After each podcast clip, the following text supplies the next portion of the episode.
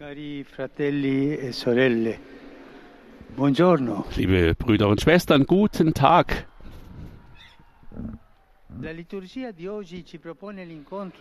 Die heutige Liturgie zeigt uns die Begegnung zwischen Jesus und einem Mann, der viel Reichtum besaß.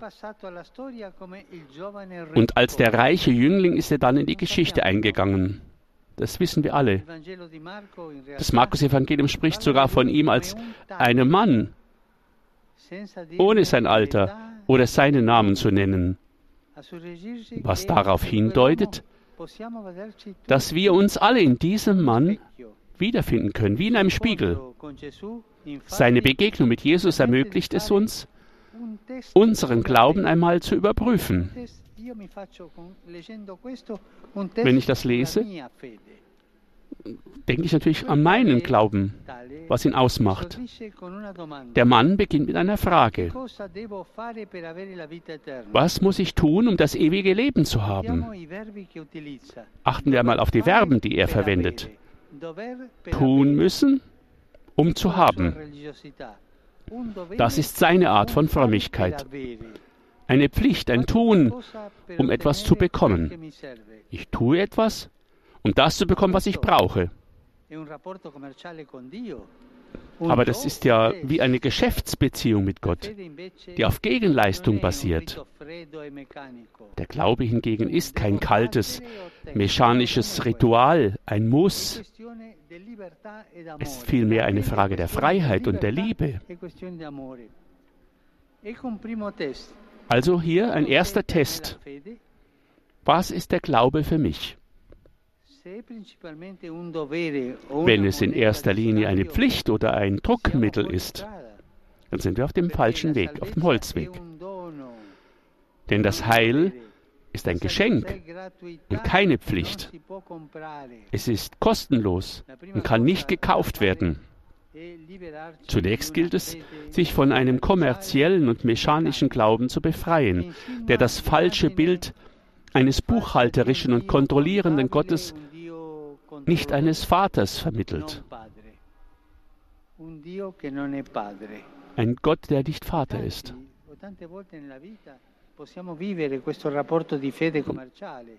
Wie oft erleben wir das in unserem Leben, dass wir den Glauben wie eine Wirtschaftsbeziehung, wie eine Geschäftsbeziehung verstehen.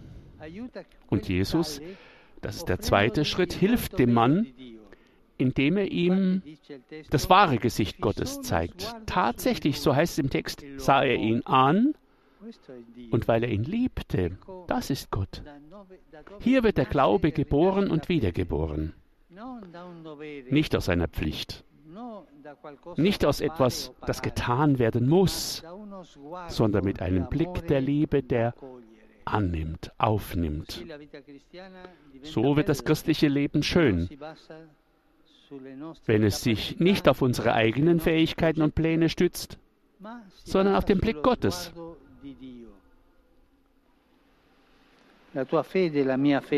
Ist dein Glaube, ist mein Glaube müde? Wollen wir ihn beleben? Dann such den Blick Gottes. Gehe einmal in die Haltung der Anbetung hinein. Lass dir in der Beichte die Vergebung zusprechen. Setz dich dem Blick des Gekreuzigten aus. Kurzum, lass dich von ihm lieben. Das ist der Anfang des Glaubens. Sich lieben lassen von dem, der Vater ist. Und nach der Frage und dem Blick folgt dann als dritter und letzter Schritt eine Einladung Jesu, wo er sagt, eines fehlt dir noch. Was fehlt dem reichen Mann? Das Geschenk der Unentgeltlichkeit. Geh hin, verkaufe, was du hast und gib es den Armen. Daran mangelt es vielleicht auch bei uns. Wir tun oft nur das Nötigste.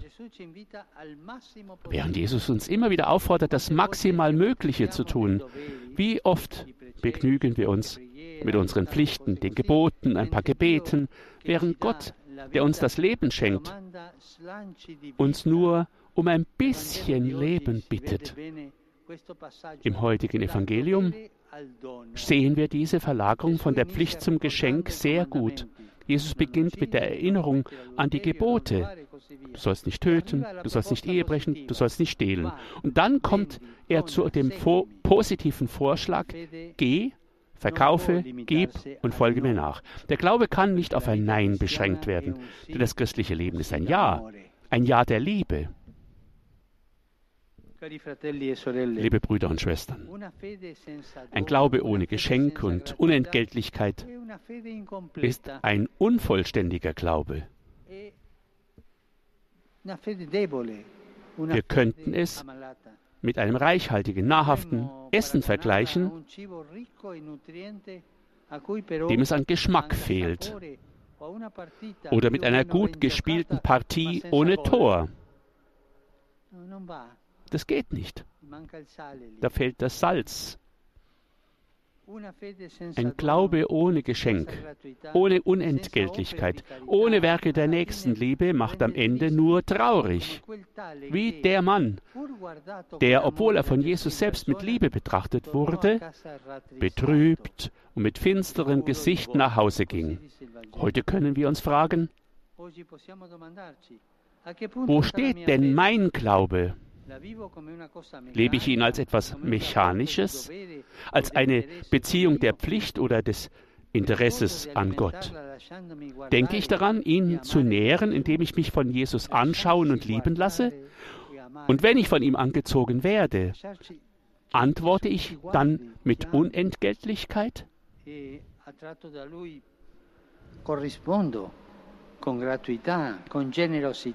Mit Großzügigkeit, mit Liebe.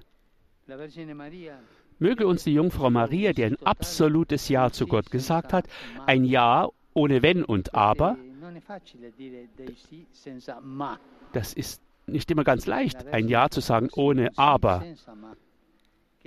Aber sie helfe uns, die Schönheit des Lebens als Geschenk genießen zu können.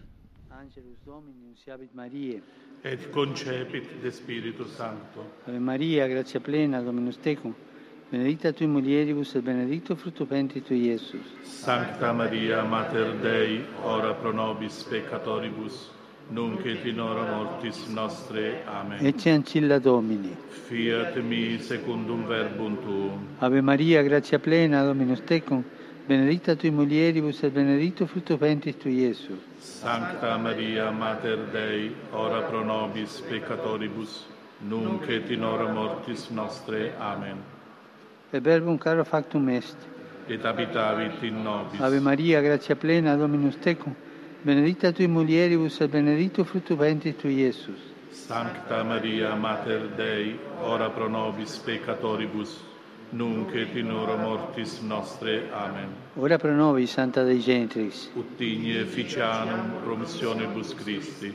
Grazie a Tua, an quesumus Domine, mentibus nostris infunde, uc angelo nunziante, Christi Fili Tui, incarnazione coniovim, per passione meius et crucem, a resurrezione gloriam perducamur, per Christum Dominum nostrum.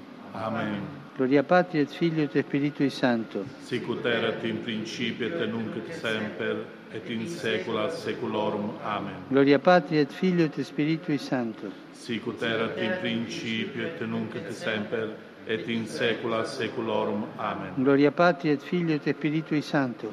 Sicut erat in principio et nunc et semper et in saecula saeculorum. Amen. Pro fidelibus defuntis, requiem aeterna dona eis Domine. Et in luz perpetua lucia Deis. Requiescant in pace. Amen. Sit nomen Domini benedictum. Es hoc nunc et usque in saeculum. Aiutorium nostrum in nomine Domini. Qui fecit celum et terram. Benedicat vos, omnipotens Deus, Pater, et Filius, et Spiritus Sanctus. Amen.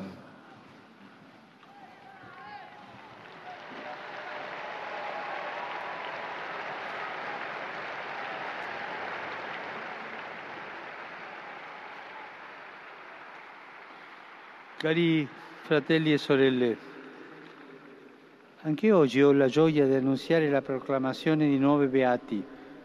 Meine lieben Schwestern und Brüder, auch heute habe ich die große Freude, neue Selige verkünden zu können. Rimasta vedova fondò a Napoli l'ospedale degli incurabili e le Clarisse Cappuccine. Donna di grande fede e di intensa vita di preghiera, si prodigò per le necessità dei poveri e dei sofferenti. Oggi poi a Tropea, in Calabria, è stato beatificato Don Francesco Motola, fondatore degli Oblati e delle Oblate del Sacro Cuore, morto nel 1969. Heiliger Vater nennt die neuen Seligen, wo sie herkommen und was sie auszeichnet als neue Selige, was sie zu unseren Vorbildern macht im Glauben. Begrüßen wir die neuen Seligen mit einem großen Applaus.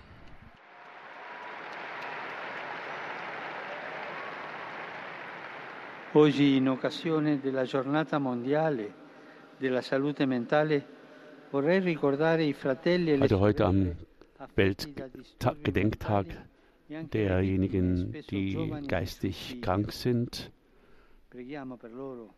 beten wir für sie selber und für ihre Familien, dass sie nicht allein gelassen werden, dass sie nicht diskriminiert werden, sondern gut betreut werden. Ich grüße euch alle, Römer und alle Pilger, aus verschiedensten Ländern, Familien und Gruppen und die einzelnen Gläubigen. Ganz besonders grüße ich die Gläubigen, die Busolengo. Man sieht die Gruppen, wie sie dem Herrn, dem Heiligen Vater zuwinken. Nella cooperativa del Sole di Corbetta eine Initiative aus Corvetta. Anche con l'immagine di Suor Bernardetta preghiamo per la pronta canonizzazione. A tutti auguro una buona domenica. Allen wünsche ich einen schönen Sonntag. Und bitte vergesst nicht für mich zu beten. Ich wünsche euch einen guten Appetit beim Mittagessen und auf Wiedersehen.